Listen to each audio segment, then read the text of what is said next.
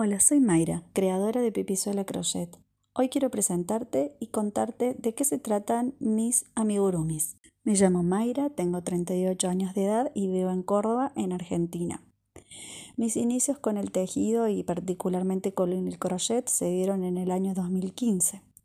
En ese año tuve un accidente bastante grave por el cual tuve que estar mucho tiempo en cama em, y al, a raíz del cual también tengo algunas secuelas actualmente por el cual ya no puedo hacer la vida que hacía antes.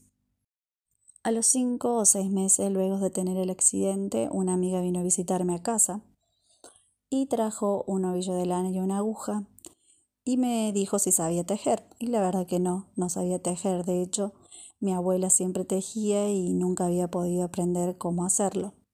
Pero en ese momento, como no tenía nada que hacer y únicamente estaba en cama, decidí aprender y soy muy autodidacta, entonces empecé a ver videos en YouTube, empecé a leer revistas y así empecé a tejer mis primeras cosas.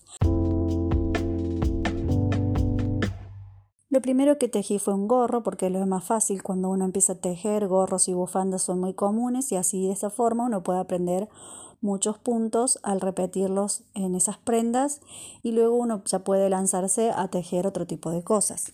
Luego de un tiempo comencé a experimentar el arte del amigurumi, es un arte japonés en donde se aplica la técnica del crochet y en donde se pueden recrear muchos animales, personajes o, diferentes cosas a través del tejido y son imágenes en 3D.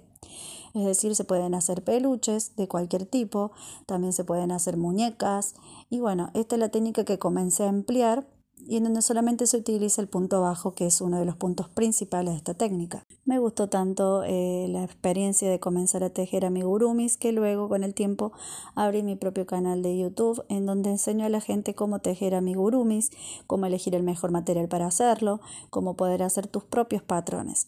Luego de haber experimentado y tejido muchos amigurumis de otros diseñadores, comencé la etapa de diseñar mis propios amigurumis. Es una tarea que demanda mucho tiempo porque tienes que tejer, destejer, anotar todo lo que vas haciendo las modificaciones hasta que ya después de haber hecho todos estos procedimientos llegas a tu modelo final en el cual puedes dar vida al personaje eh, o al animal que quieras. Luego comencé entonces a compartir mis patrones en mis redes sociales y también en mi blog. Esto en resumen ha sido cómo fue mi inicio en el mundo tejeril, en el mundo de los amigurumis, cómo fui creciendo de a poco, de que no sabía nada, no sabía tejer, hasta luego cómo formé mi propio canal de YouTube y cómo estoy monetizando mis contenidos en mi blog.